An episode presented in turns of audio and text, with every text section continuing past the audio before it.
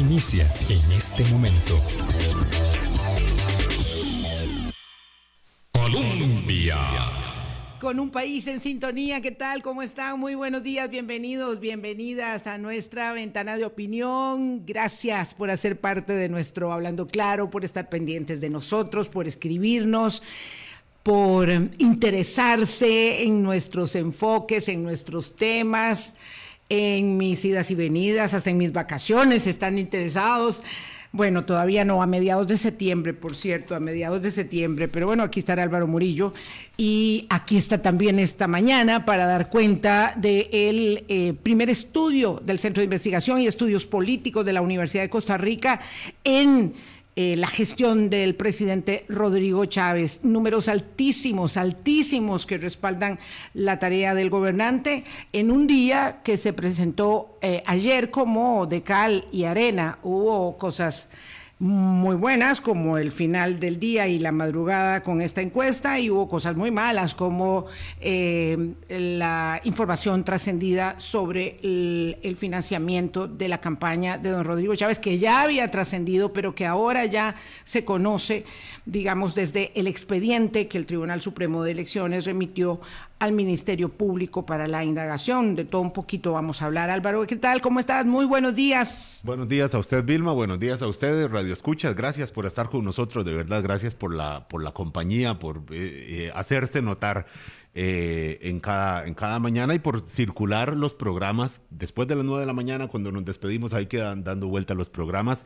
Les agradecemos mucho porque tratamos de hacer ese aporte a la discusión pública. Ciertamente esta encuesta del Centro de Investigación y Estudios Políticos, realizada, hay que decirlo, durante la última semana, en momentos en que el gobierno celebró sus 100 días en el poder, y en el momento también de la, por ejemplo, la manifestación de, universitarios, de las universidades públicas, a la Casa Presidencial, eh, como uno de los hechos notables de la semana pasada, que no, son, que no fueron pocos, a los que se suman ahora esto que menciona usted, Vilma, el conocimiento del informe del Tribunal Supremo de Elecciones al Ministerio Público. No es una versión, no es una denuncia privada, no, es un informe que eh, señala un financiamiento paralelo o dos estructuras paralelas al menos en el financiamiento que llevó al poder al presidente Rodrigo Chávez. Se conoció ayer por medio de la prensa, el informe pues ya ha sido publicado y esto es parte del proceso que lleva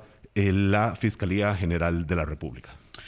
Eso es eh, la Fiscalía, porque el proceso había empezado en la Fiscalía Anticorrupción, pero ahora, eh, habida cuenta del cargo que ostenta el antes candidato, hoy presidente de la República, don Rodrigo Chávez, y el antes eh, financista de la campaña, y miembro de, eh, digamos, el comando de la campaña, don eh, el señor André Tinoco, ah, ah, canciller de la República, eh, canciller de la República, sí, pero no estaba en la estructura paralela del vicepresidente Stefan Brunner, sino don eh, eh, André Tinoco y em, don Rodrigo Chávez. Entonces, por ello, tiene que ser una circunstancia indagada directamente por la Fiscalía General. Trátase de los altos cargos y no puede ser delegado ello en un despacho, mm, digamos, de otro nivel.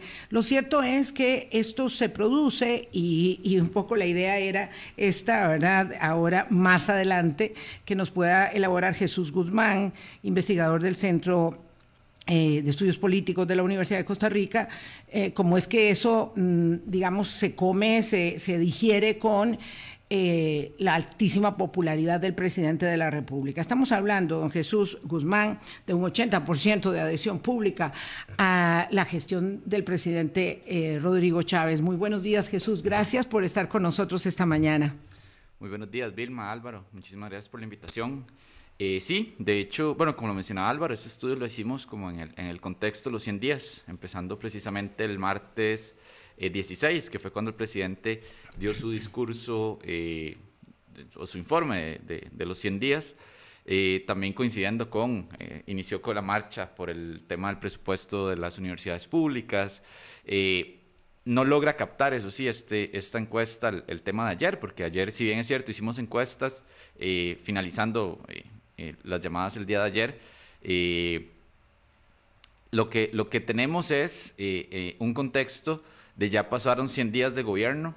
Entre los primeros hallazgos macros que podemos hablar es que esa, ese respaldo ciudadano al, al mandatario no se ha caído. Sabemos que hace aproximadamente mes y medio, como un mes más o menos, el Observatorio del Desarrollo, también un centro de investigación de la Universidad de Costa Rica, hizo un estudio eh, con otros objetivos, pero que igual se preguntó por la valoración del mandatario y de la gestión del gobierno y también salían números eh, similares a estos. Eh, incluso otra empresa privada había hecho hace aproximadamente dos meses una encuesta y los datos eran similares, de 70%, rondando el 70% de la gestión del gobierno, el apoyo al presidente también era alto. Entonces con eso podemos eh, decir que en estos eh, tres meses y ya un poco más de mandato, eh, ese respaldo de la ciudadanía hacia el presidente Rodrigo Chávez sigue bastante alto y, y, la ciudadanía sigue dándole mucho el beneficio de la duda a lo que él puede hacer como mandatario. Bueno, pero es que una cifra tan elevada parece mucho más alto que el beneficio de la duda, don Jesús Guzmán, parece muy, muy contundente. Sí, es, un entusiasmo incluso, eh, Jesús. Un efluvio, exacto. No, no, se había visto en los registros que tienen ustedes desde el 2013, que hacen encuestas en el Centro de Investigación y Estudios Políticos, o incluso acudiendo a las encuestas de Unimer previas, que también son puntos de comparación, no se encuentra alguien que a sus 100 días estuviera tan alto en la figura del presidente 79%, 71% si eh, vemos la evaluación que se hace sobre el gobierno en general. Jesús. Correcto. Eh, el tema de la gestión del gobierno como tal es la que se tiene una, data histórica más larga, empezando el estudio del CIEP en 2013, pero ya, ya ahí el, tercer año del gobierno de Doña Laura, pero ya podemos tener puntos de comparación con el gobierno de Don Luis Guillermo Solís, que sí tuvo un inicio favorable en la opinión pública, ese era aproximadamente un 50 tanto por ciento de personas que apoyaban su, su mandato en el 2014. En noviembre de 2014, inclusive el exmandatario Luis Guillermo Solís tenía eh, un, un, apoyo favorable también de la ciudadanía eh, en esto que muchas personas eh, expertas en ciencias políticas y en estudios de opinión llaman esa luna de miel inicial de los mandatarios y las mandatarias cuando inicia un gobierno, precisamente porque las expectativas de la ciudadanía en, en, en esa persona nueva son muy altas. Eh, tenemos que recordar que, normalmente los cambios en todo, en todo aspecto de la vida generan mucha esperanza, mucha expectativa de cambio. Entonces, eh, las personas normalmente le dan, por eso decimos ese beneficio de la duda a, las personas nuevas. Ahora, eh, estos datos, como bien decía Álvaro, nos podemos ir un poco más atrás, una serie histórica que tiene el programa Estado de la Nación desde 2000, desde 1995, por ahí, con el gobierno de Figueres Olsen. El único que se acerca un poco es el de don Abel Pacheco, con un 65-66% de respaldo ciudadano, eh, unos 5 o 6 puntos porcentuales menos de lo que muestra ahorita. E incluso, yéndonos mucho más atrás, el, gobierno de eh, Carazo eh, también tenía un, un, apoyo, un respaldo ciudadano bastante alto, pero no recuerdo ese dato exacto, tal vez, pero sí este dato de los 100 días y un dato tan, tan abrumador, prácticamente un 80% a favor del presidente, pero un 70% a favor del gobierno, eh, no hay un registro histórico que lo tengamos eh, claro, por lo menos. Ah, en el eh, balance que hace esta, este estudio de opinión, Álvaro y Jesús, ¿cuáles son los elementos que determinan esa valoración tan positiva? Jesús, eh, como coordinador de la investigación, no, no, me parece que no, no se pregunta exactamente qué, es, qué se valora. Hay sobre todo, mm, digamos, cuando se le preguntan sobre algunas eh, condiciones, por ejemplo, como la situación económica, que el 41% de la población dice, bueno, este gobierno la va a solucionar. Eso es lo que ah, muestra. Eh, lo que muestra es, digamos, que hay una expectativa, pero aspectos, el desglose de por qué se está apoyando tanto eh, este, eh, esta, la gestión del presidente me parece que no, no está desglosada. Jesús, corríjame si no. Eh, quisiera entender entonces, eso por ahí va el asunto, si es que estamos hablando de me gusta porque me gusta, lo adhiero porque creo en él, no es porque A o B o C o el arroz o eh, en particular, ¿verdad? Las circunstancias que van marcando los anuncios del día a día en la conferencia de prensa los miércoles y en, la, eh, en las salidas que hace el mandatario o en el informe de los 100 días, sino es porque es eh, una adhesión una convicción, vaya, eh, más que el beneficio de una duda, diría. Yo no, yo no, no, no, no estaría seguro, como, como bien mencionó Álvaro, no hicimos esas preguntas detalladamente, pero eh, lo, que hay que, lo que hay que ver, y eso, por eso es importante un, un, programa de, de, estudios de opinión de, digamos, que, que, que tenga mucho más atrás, porque vemos que en la campaña un tema muy importante fue el cambio. Las personas querían cambio. Eh, lo hemos dicho varias veces. ¿Qué están entendiendo las personas por el cambio? ¿Qué cambio quieren? Y todas las personas, creo que todas y todos queremos un cambio y no sabemos a qué nos referimos con el cambio. Pero si vemos, y ya ahí se pueden hacer puntos de comparación con el mandatario anterior, que terminó con los niveles más bajos de popularidad también registrados, eh, la forma del presidente Rodrigo Chávez es altamente diferente a la que tenía el expresidente eh, Carlos Alvarado. Entonces, al ver un cambio tan fuerte y tan notorio, por lo menos en la forma, sí se puede notar que eh, las personas están, por así decirlo, comprando el cambio que se está mostrando. Que no es un cambio, podríamos decir que no es un cambio eh, necesariamente con mucho contenido, es decir, eh, no se ha visto gran cambio en decisiones, salvo en las, en las relacionadas con el manejo de la pandemia, que ahí sí ha habido un cambio muy importante. Eh, y que habrá que ver ese manejo de la pandemia, cuánto tiempo le puede durar eh, el respaldo de la ciudadanía. ¿Por qué? Porque recordemos que eso fueron los, fueron los temas que las personas mejor valoraron del gobierno de Carlos Alvarado y si se hace un cambio tan fuerte en fondo en un tema que era bien respaldado del gobierno anterior, podría tener algún tipo de problemas ya a un mediano plazo. Eh, por ejemplo, el tema de la crisis que se está dando ahorita en el Hospital Nacional de Niños, con una de las poblaciones más vulnerables del país, eh, eso podría también tener un efecto adverso en el manejo que se está dando por parte del gobierno y que eso sí repercuta en su popularidad. Pero en lo demás, en el tema del cambio, esa lógica y esa, y esa idea que tienen las personas de que lo que se necesita en el país es cambio, eso sí podría repercutir junto a lo que ya mencionaba Álvaro, de que las personas tienen unas altas expectativas de que, de que el gobierno pueda resolver los problemas. Hay un 41% de personas que creen que el gobierno puede resolver los problemas del país. El, tema del costo de vida, situación económica. No ha pasado aún. Yo creo que las personas, eh, al menos en este país, son claras que en 100 días es poco lo que se puede hacer. Pero tienen una alta expectativa de que el tema del costo de vida, situación económica, como principal problema, desempleo, corrupción, inseguridad y delincuencia, que el gobierno puede hacer. O hay prácticamente la mitad de las personas, e incluso si sumamos el 33% que indica que lo puede resolver parcialmente, son tres cuartas partes que tienen una expectativa de que el gobierno va a cambiar y va a resolver las cosas. El tema con las expectativas es que las expectativas eh, se pueden empezar a diluir relativamente rápido. Entonces, eh, no, es, no, no, es necesariamente una adhesión eh, o una convicción con el gobierno, sino que son expectativas, tanto de cambio como de que se pueden resolver cosas, lo que ahorita, eh, uno de los factores que podría estar explicando este gran apoyo al, mandatario Chávez.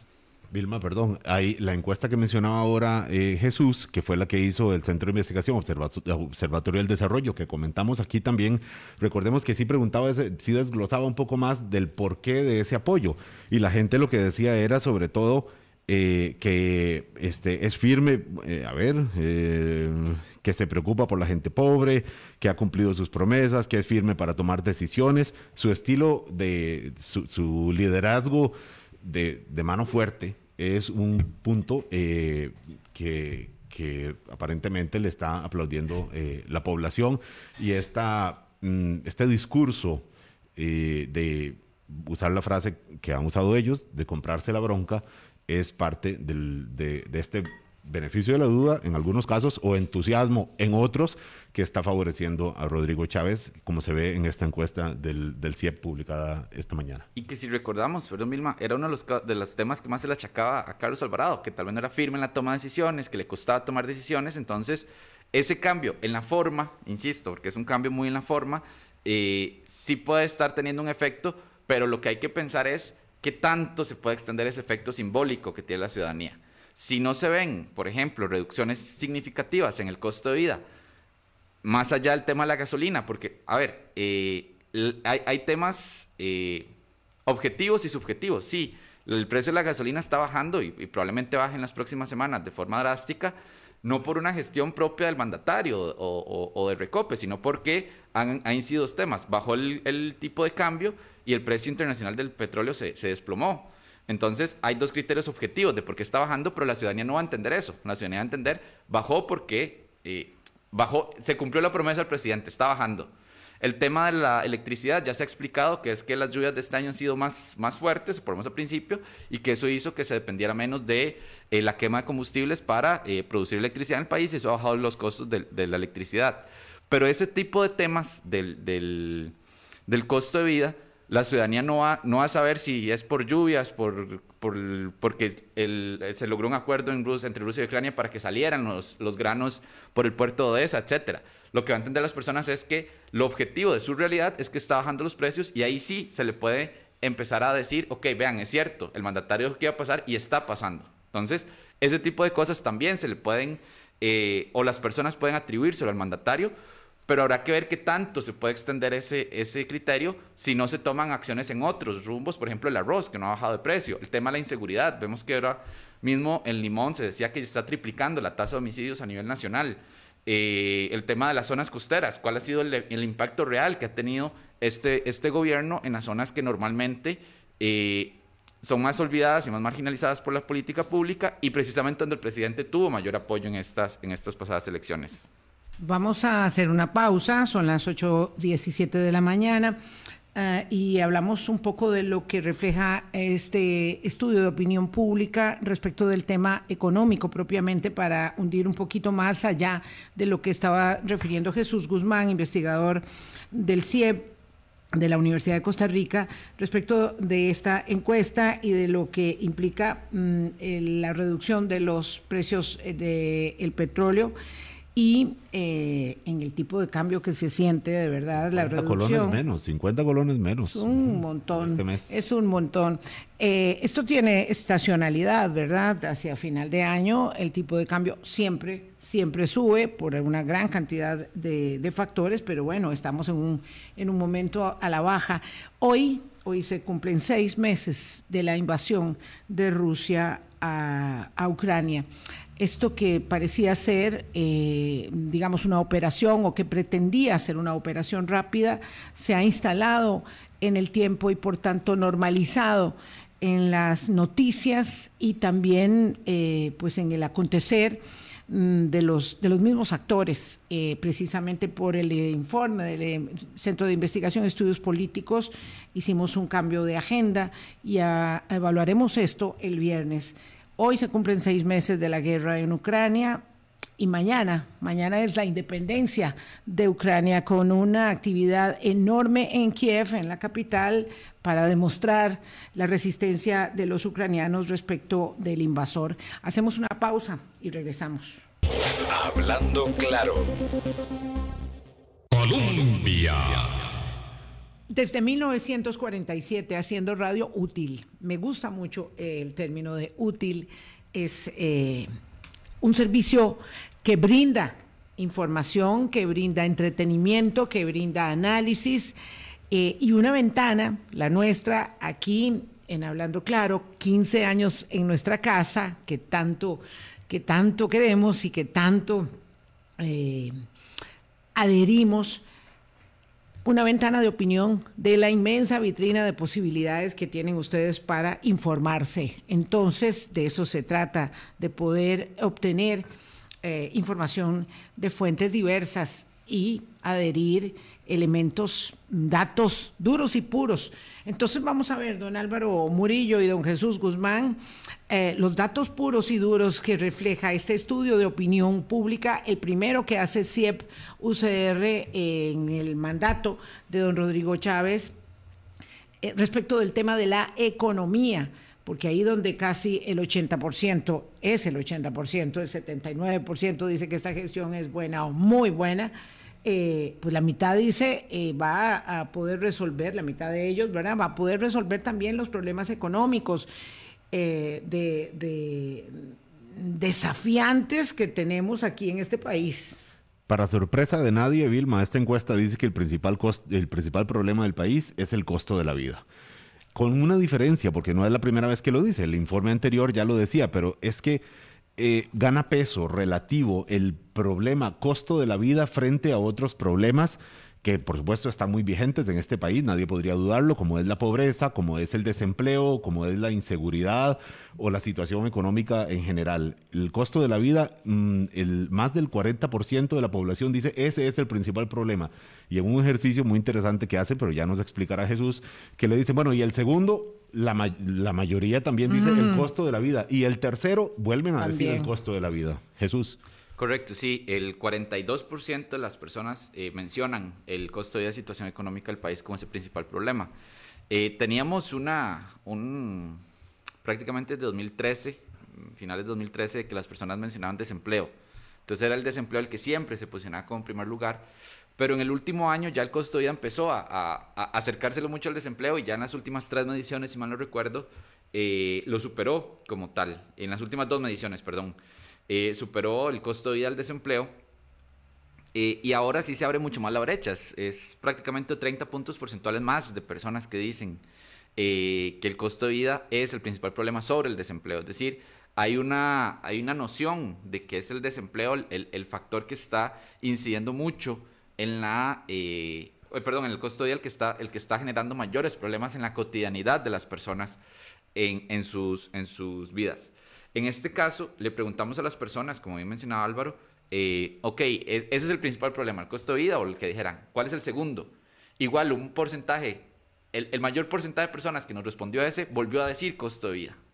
Y el tercer problema, y otra vez las personas dicen que el costo de vida. Si en una pregunta abierta no hay ninguna duda de que ese es, esa es la piedra en el zapato. Correcto, esa es la piedra en el zapato. Eso es lo que a las personas las está incomodando, les está afectando mucho su, eh, su calidad de vida. Y, y es notorio, eh, por ejemplo, yo creo que aquí nadie, eh, sin importar su, su nivel económico, ha notado cuánto ha crecido el costo de los productos básicos, o sea, y no estamos hablando de productos eh, necesariamente importados, incluso estamos hablando de tomate, estamos hablando del aceite, el café, eh, cómo ha crecido, eh, y son productos de consumo muy básico en Costa Rica, que han crecido de forma exponencial en los últimos meses por diversos motivos, pero no, eso no es ajeno a las personas. Entonces ya cuando se les pregunta que cuál es el principal problema que está viendo el país, eh, sin importar el orden, siempre van a decir ese. El, principal problema de la situación, lo que está subiendo, la inflación, eh, las personas no, no, son ajenas a ese tema y eso es importante porque nos refleja eh, un tema que es, que es importante y es que muchas veces en la opinión pública se dice que es que la, gente dice en los estudios de opinión pública o, la opinión pública se construye a partir de lo que se genera por, por, una agenda mediática, no necesariamente solo medios de comunicación, también redes sociales, también en otros lados, pero también esto nos da evidencia que no, que, que, la opinión pública también se forma por la cotidianidad, por el día a día de las personas y por lo que ven con sus ojos lo que está pasando cuando en el supermercado. Va, cuando va a la pulpería y compra en la feria del agricultor, etcétera. Correcto. Jesús, esta, eh, este elemento de costo de la vida, estamos hablando evidentemente, de la, digamos, si pensamos en un lugar, estamos hablando del gasto. Cuando antes se decía que el principal problema era el desempleo, estamos, ¿verdad? Por lógica, estamos hablando del ingreso de los hogares. Eh, antes se decía, el problema es que eh, es, cómo llevar recursos a mi hogar y ahora el principal problema es que esos recursos se disipan eh, ante el costo altísimo de la vida en este momento. Esto como un factor de la situación económica. Obviamente la situación económica es más amplia, tiene, incluye por supuesto el desempleo, este, digamos la actividad productiva, por supuesto. Y ahí es cuando muestra que no importa el gobierno que esté con la peor popularidad registrada, que fue el de Carlos Alvarado, como acabó en 2000, ahora mismo en mayo de 2022, o el, el de mayor popularidad, como es el caso ahora de Rodrigo Chávez, 83%, corríjame si es 83 o 84, por favor, dice la situación económica está mala o muy mala, independientemente del presidente que tengamos en Zapote. Sí, correcto. Eso eh, es un dato muy relevante. Eh, a ver, Incluso si hacemos un, ejercicio de, suma de este tema económico, eh, tenemos, por ejemplo, eh, bueno, el costo de vida de situación económica, el desempleo, ya ahí tenemos un 57% de personas que dicen un tema económico, que es el principal problema del país. A eso habría que sumarle incluso la situación fiscal del país, ya ahí llegamos a un 60%, la pobreza, un 64%, el combustible, o sea, un 65% de la ciudadanía dice que el principal problema del país es un tema relacionado a lo económico. Entonces, eso no es un dato menor. Es, es, es, un grupo muy grande de personas que dicen que son los temas económicos los que más le afectan eh, o los que más afectan al país en, en lo social y, no, y, en, y, y en general en, en, el día a día. Y entonces, al preguntar a las personas sobre la situación económica del país hoy en día, un, eh, es un... 79. 79%. O sea, 8 de cada 10. 8 de cada 10 personas dicen que la situación económica del país es mala o muy mala. Únicamente un 8% dice que es buena muy buena. Si eso lo comparamos con la última medición que tenemos de este tema, que es abril de 2021, es decir, hace un año y un poco más, los datos no cambian. Estamos hablando de que un, 70, de que un 83% en ese momento, en abril de 2021, eran pesimistas sobre la situación económica del país y un 6% positivas. Es decir, eh, vemos que cambió el gobierno, salimos de la parte más dura de la pandemia. En abril de 2021 todavía no estaban, digamos, todavía tenemos restricciones muy fuertes en plano económico, eh, todavía no se estaba en el, un proceso de recuperación económica como el que se finalizó el año pasado. Eh, o sea, ya habían, no, todavía no había señales de recuperación económica en ese momento y las personas eran muy negativas sobre la situación económica. Un gobierno impopular, etcétera. Cambia de gobierno, ya tenemos por lo menos algunos números eh, económicos favorables, pues al tema de la inflación y eso, que sí, más bien han, han, han venido a, a, también afectar el, el, desempeño económico del país.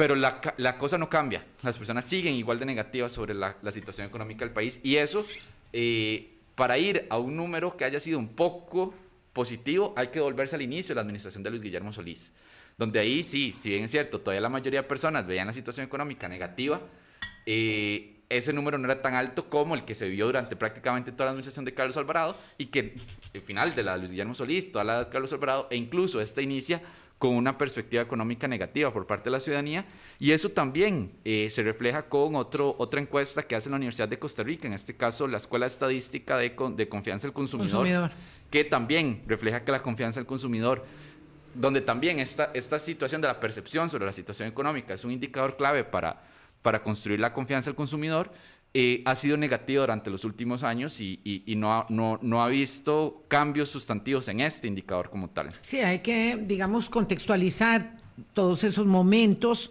y eh, recordemos cuando estábamos caminando en el filo del precipicio mm, ¿verdad? fiscal, eh, que eh, pues hablábamos, comíamos, desayunábamos, cenábamos todos los días déficit fiscal y, mmm, digamos, premuras para enfrentar las obligaciones del Estado. No estamos ahora en esa circunstancia ¿verdad? atenazadora que generó tanto estrés social, ¿verdad? Eh, y que nos llevó uh, por obligación a un acuerdo político de alto, de alto calado, ¿verdad? Y, hablando de ello, entonces vamos a um, adelantar de una vez la segunda pausa para venir a hablar de la parte, eh, digamos, del sistema democrático que la encuesta eh, tiene ahí eh, unos indicadores respecto de cómo se percibe eh, la democracia y cómo las relaciones del Ejecutivo con el Congreso, eh, digamos, están valoradas por la, por la opinión pública.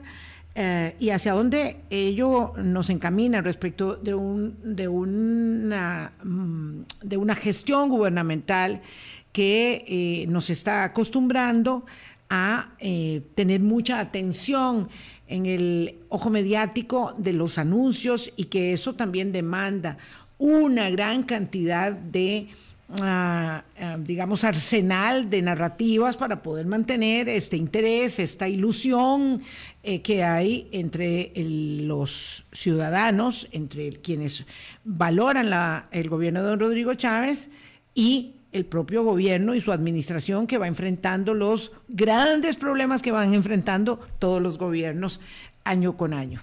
Volvemos. Colombia con un país en sintonía. ¿Qué tal? Gracias, gracias eh, por seguir con nosotros aquí. Espero que estén muy bien y que estén sintonizándonos. Acuérdense que luego tenemos el programa, lo subimos todos los días para que puedan eh, escucharlo eh, es muy cómodo, escucharlo luego cuando uno está haciendo algunas tareas domésticas, físicas, eh, de recreación o de cualquier tipo, laborales incluso, poder, escuchar el programa. Sí, es una compañía infaltable, infaltable. Los podcasts ahora cuando uno está manejando, si no encuentra el programa favorito al aire en el momento.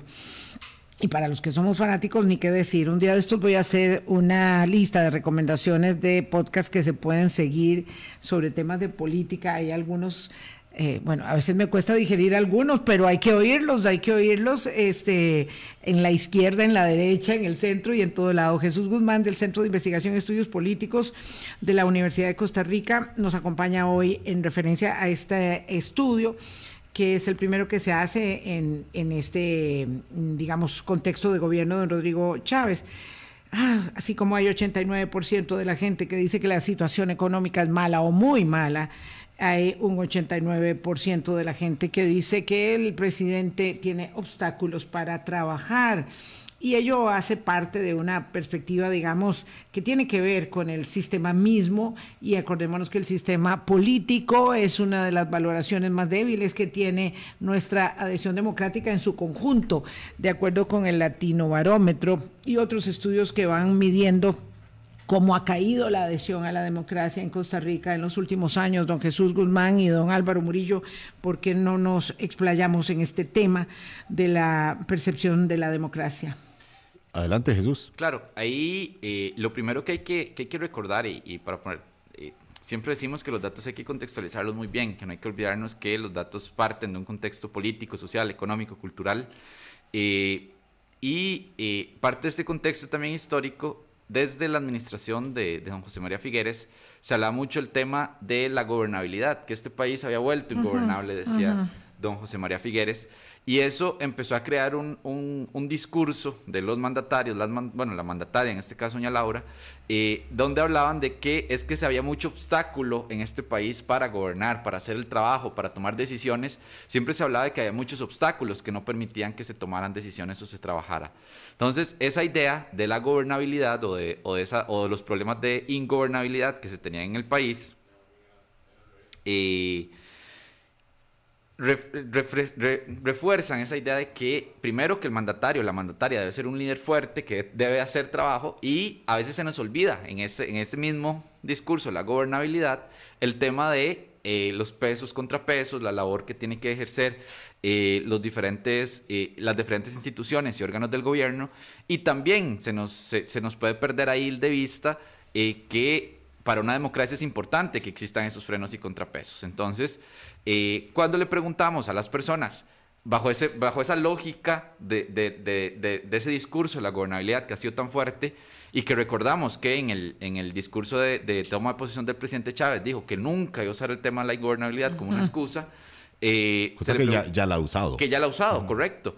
Eh, se le pregunta a las personas eh, si creen que el gobierno, que el, que, el, que el presidente Chávez enfrenta obstáculos, que hay personas que no dejan que el presidente Chávez haga su trabajo, y un 88% manifiesta que sí, mientras un 12% considera que no. Es decir, eh, en, en, la actualidad el tema del, del eh, de la gobernabilidad, o por lo menos esa idea de la gobernabilidad o la ingobernabilidad sigue presente en las personas. Entonces, y le preguntamos entonces, ¿quién o quién es, quién es la persona, las personas que podrían generarle un obstáculo al presidente, y ahí es un 51% que dice que las y los diputados, y un 13 o 14% prácticamente los partidos de oposición, es decir, un 66% básicamente, tres, dos terceras partes dicen que tiene que ver con la, la, oposición, los partidos de oposición, incluidas diputadas y diputados. Eso es muy interesante porque eh, un Congreso eh, eh, light digamos, en ese, en ese marco de los 100 días. Ha sido. Eh, sí, como ha sido.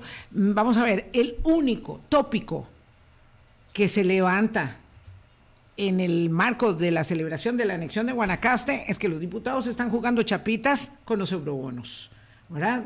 Eh, sin haber empezado la discusión en plenario de los eurobonos porque no se ha eh, dictaminado eh, el tema en la Comisión de Económicos hasta donde yo recuerdo. Álvaro, usted me dirá si estoy un poco perdida. Entonces, es el único tópico que se levanta, digamos, de, de diferencia de criterio. Correcto, sí, pero las personas aún consideran que son los diputados y diputadas y la oposición las que pueden ser esa traba para el gobierno. Ajá. Eh, Ajá, interesantísimo. y eso, más que... O sea, caló, caló ese mensaje, me están estorbando, porque si me están jugando chapitas, me están estorbando. Entonces Correcto. creo que eso tiene que ver, además, con que el Congreso, ¿verdad?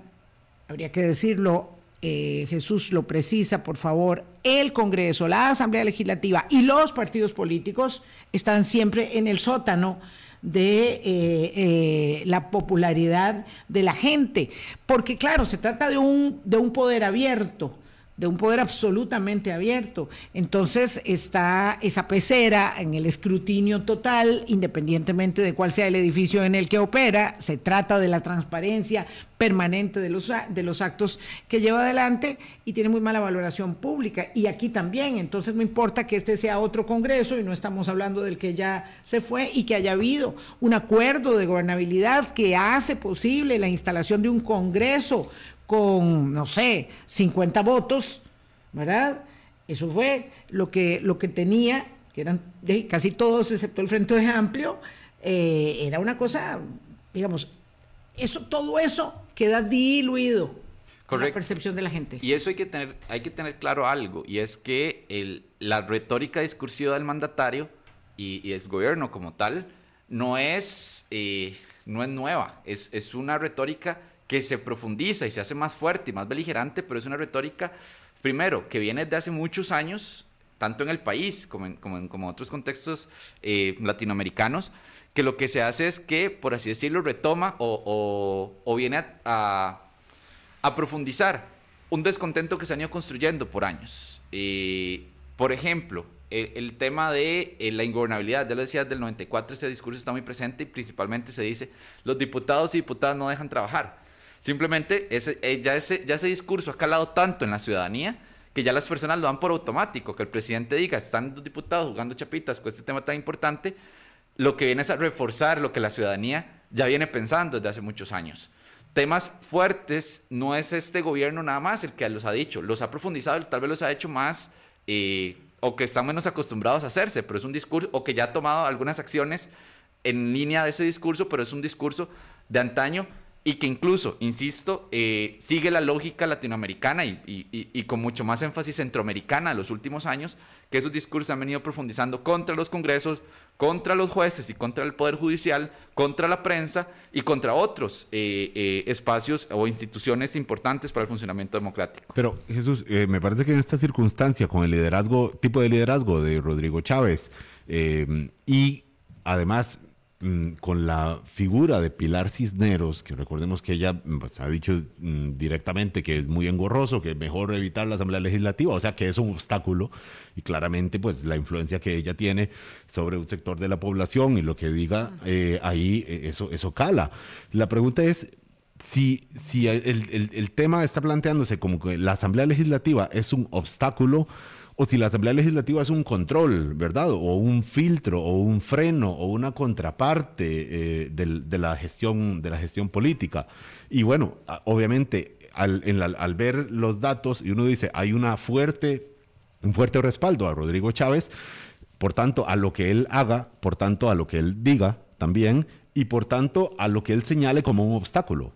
Pues entonces muchas personas pueden entender uno que digan, si la Asamblea Legislativa, y ahí, independientemente de cuáles diputados, los oposi- opositores o no, ahí, van todos en el mismo saco, pero como institución la Asamblea Legislativa es un obstáculo y sale como número uno, luego número dos, partidos opositores, reflejado por supuesto en buena medida en la Asamblea Legislativa, y, eh, y número tres, los eh, funcionarios eh, públicos, ¿verdad, eh, Jesús? Y eso eh, La es, prensa. y es importante no solo aislar en esto al mandatario, sino recordar que la jefa de fracción del partido de gobierno, doña Pilar Cisneros, ha mencionado tres cosas y esto es fundamental en estos resultados. Primero, que ha dicho que para qué ir a la Asamblea Legislativa, si es todo muy engorroso ahí, mejor de- por decreto. Entonces ahí ella misma define en su discurso que la Asamblea es un obstáculo al final de cuentas por lo engorroso que es.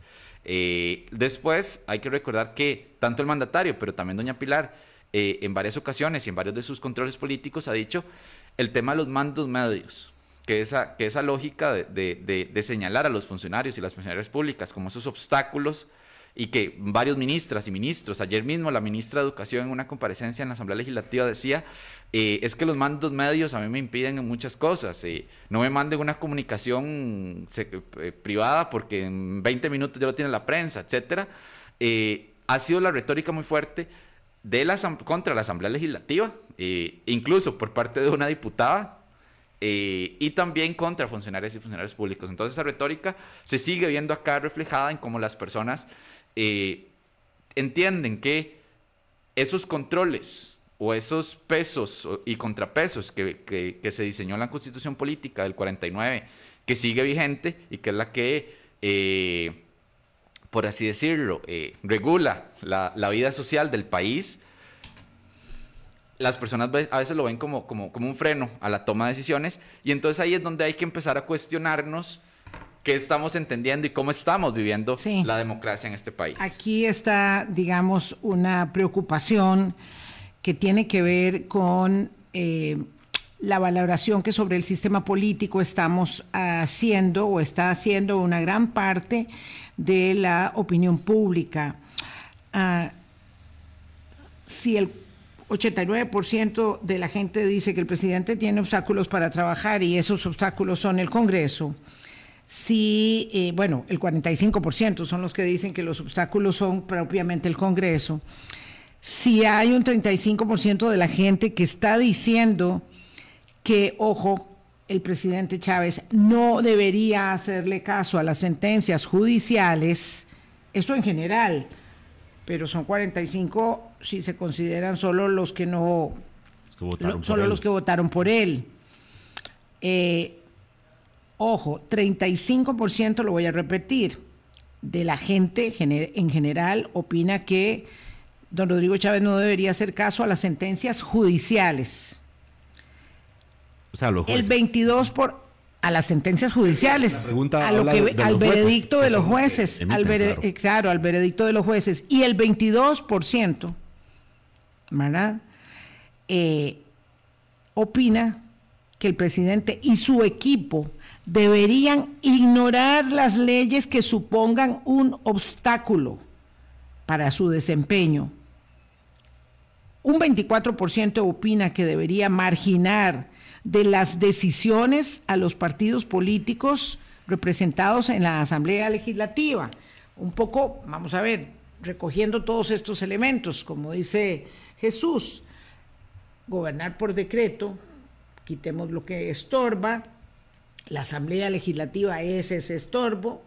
Eh, no sé si eso explica un poco la forma, digamos, eh, mm, dubitativa, incluso eh, mm, poco contundente en que se manifiestan las fracciones políticas sobre los diversos temas del país, ¿verdad? Un poco qué fue, qué fue lo que pasó aquí. Pero hay un germen ahí muy claro, Jesús, quiero su perspectiva como politólogo, de em, quebrantamiento, debilitamiento de las bases del sistema democrático. Claro, eh, hay que recordar que el sistema democrático, cuando hablamos del sistema democrático como tal, eh, hay que dejar de lado el tema de pensar eh, automáticamente en elecciones, porque va muchísimo más allá de eso. Tiene que ver con Estado de Derecho, con Estado social, con eh, las libertades mínimas y básicas que se deberían tener para que, para que las personas hagan un disfrute pleno de su, de su, de su vida privada, entendiendo que sin esas libertades sociales y, y, civiles es imposible eh, tener una, un disfrute pleno de lo, del plano privado, por así decirlo. Y en ese caso, cuando hablamos de Estado de Derecho, tenemos que recordar que más allá de que el presidente haya sido electo por elecciones, que nadie duda de, la legitimidad con la que inicia su mandato, más allá de pensar la democracia como eso, también hay que pensar la democracia como el tema de ese Estado de Derecho que pone contrapesos y que por eso tenemos una división de poderes tan clara, un poder eh, legislativo que es el que hace las leyes y el que dice, y hay que recordar que el poder, el poder legislativo es el único que tiene facultad interpretativa auténtica, las leyes que del mismo poder eh, legislativo emanan. Entonces, eh, las leyes es el, el legislativo el que las tiene que interpretar y los jueces eh, aplicarlas, por así decirlo, y el Poder Ejecutivo lo único que tiene que hacer es hacer lo que le dice la ley. Hay un principio muy básico de, que es el principio de legalidad, que es que todas personas que somos, me incluyo, funcionarias y funcionarios públicos, desde el presidente de la República hasta una persona que trabaja como chofer en una institución pública, está, tiene que apegarse al principio de legalidad. Solo puede hacer lo que la ley le permita. Y ese es un principio básico de todo sistema democrático.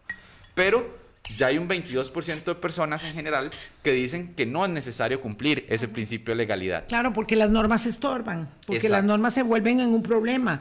Se, vuelven en un problema las normas, los reglamentos, las leyes y eh, las otras instituciones, digamos, del, del, del eje del basamento de los, de, los, de los poderes de la República sobre los que se asientan. Entonces, si el Poder Judicial es un estorbo, si el Poder Legislativo es un estorbo, entonces, para lograr los fines que se proponen, y los fines son muy loables a los efectos de lo que la ciudadanía necesita, el pueblo necesita, entonces, bueno, hay que ir eh, quitando lo que estorba.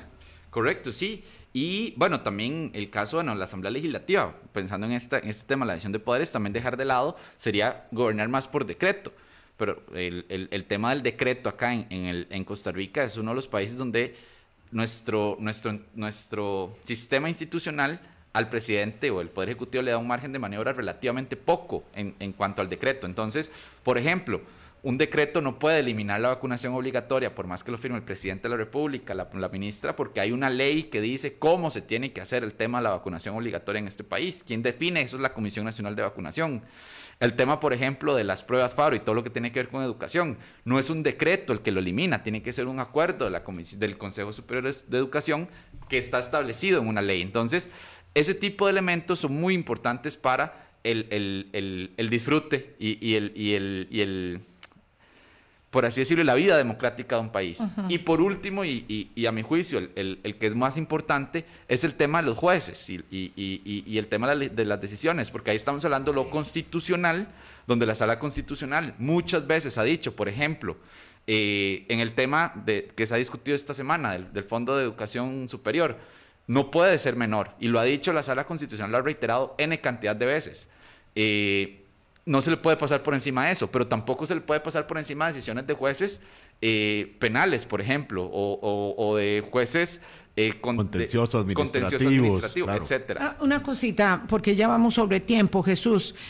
¿Cuánto afecta en este, eh, digamos, nivel de adhesión pública tan significativa que tiene el desempeño, ¿verdad? La cancha lisa, raza que tiene el presidente Chávez? ¿Cuánto afecta que haya, eh, digamos, estos eh, financiamientos oscuros, como dice el Tribunal Supremo de Elecciones en la campaña, eh, porque son cientos de millones, ¿verdad?, de colones que se festinaron en eso según lo que dice el tribunal que, que, debe investigar ahora la Fiscalía General. Eso lo afecta, pareciera que no hay nada que le, que le suponga, digamos, por el momento, un valladar en el camino. No, el, tema de, a ver, hay temas muy técnicos que la ciudadanía, y ojo, no estoy diciendo que con esto que las personas sean ignorantes y nada, hay temas muy técnicos que la ciudadanía no están en su día a día. En su radar. En su radar, entonces no lo toman como un criterio objetivo para valorar ciertos elementos. Entonces el tema del financiamiento de partidos políticos eh, es un tema que y yo creo que nos cuesta entenderlo, y ahí me incluyo de cómo es que se financian los partidos políticos, de cómo es que las personas, eh, de cómo un partido político puede, qué dice la ley sobre eso, qué son los bonos, etcétera. Todo eso es relativamente complicado. y, otra vez son las normas, son los reglamentos. Exacto, hablar de un fideicomiso y todo eso, a ver. Eh, Estructuras paralelas. Ninguno de nosotros acá tiene un fideicomiso para, para algo, entonces ese tipo de elementos es complicado entenderlo para la ciudadanía. Y cuando aún más. Eh, el mismo presidente ha logrado desde la campaña desligarse de eso y tratar de dar explicaciones muy convincentes, pero poco basadas en datos y en hechos, eso también afecta eh, que, por así decirlo, no, no, no, no se le asocie a él como figura y a su gobierno con esa actividad probablemente eh, oscura que es el Tribunal Supremo de Elecciones. Jesús, no quisiera acabar el, programa en estos dos minutos que nos quedan sin, eh, sin ver que a pesar de estos elementos, que hemos mencionado de que un, sector amplio de la población cree que el, gobierno no tiene por qué sujetarse a las leyes, que ve como obstáculo a la Asamblea Legislativa o a las mismas personas funcionarias públicas, hay al mismo tiempo un crecimiento de apoyo al sistema democrático.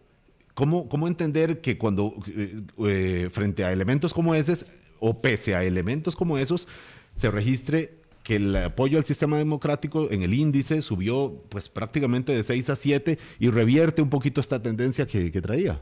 Claro, ahí hay que, digamos, habría que precisar muchos elementos que no, no sé si nos dará tiempo, pero... No, nos dará. Sí, lo primero eh, y que hay que, que, mencionar es que, eh, a ver, el apoyo a la democracia es un, es un indicador complejo que se mide en varias cosas y todo, pero lo primero y lo que, lo que yo diría, y ya sí me voy a separar un poco del informe y ya voy a decir mi, mi opinión personal, eh, si yo gano con reglas del juego, apoyo las reglas del juego. Si yo no gano con las reglas del juego, probablemente le quite un poco de eso. Entonces, si hay un grupo de personas que creen que el presidente lo está haciendo bien y que el país ganó con la elección del presidente, pues entonces va a estar contento con esas reglas del juego que pusieron al presidente y que están respaldando el trabajo del presidente. Entonces, eh, si bien es cierto, esta medición no es tan afectada por elementos coyunturales, eh, sí pueden haber elementos subjetivos de la persona que hagan pensar que esto está funcionando de mejor manera. Este es un tema que va muchísimo que conversar, porque claro, esa percepción o eh, apropiación pragmática, porque finalmente la vida es este, la cotidianeidad y las necesidades que se van llenando o no, eh, cuánto, digamos, da soporte a un país que ha sido tradicionalmente solvente en términos de institucionalidad democrática, a pesar de todas las cosas que tiene que resolver. Jesús Guzmán, del Centro de Investigación y Estudios Políticos de la Universidad de Costa Rica, con nosotros. Mañana vamos a hablar de un tema que siempre ha estado presente también en las temáticas de Hablando Claro, tiene que ver con la elección de magistrados, con la enorme cantidad de responsabilidades sobre el nombramiento de jueces superiores, me refiero a los de la Corte Plena, que tiene la Asamblea Legislativa ante sí y cómo eh, haber levantado el voto secreto respecto de esos nombramientos co coadyuva en la dirección indicada sin dejar de ver que hay un enorme problema con la forma en que esas nominaciones se dirimen en la comisión de nombramientos de la Asamblea Legislativa. Ese el tema que les debemos eh, esta semana y será mañana. Que la pasen bien. Buen día. Buen día. Gracias Jesús. Hasta luego. Gracias. Hablando claro, hablando claro.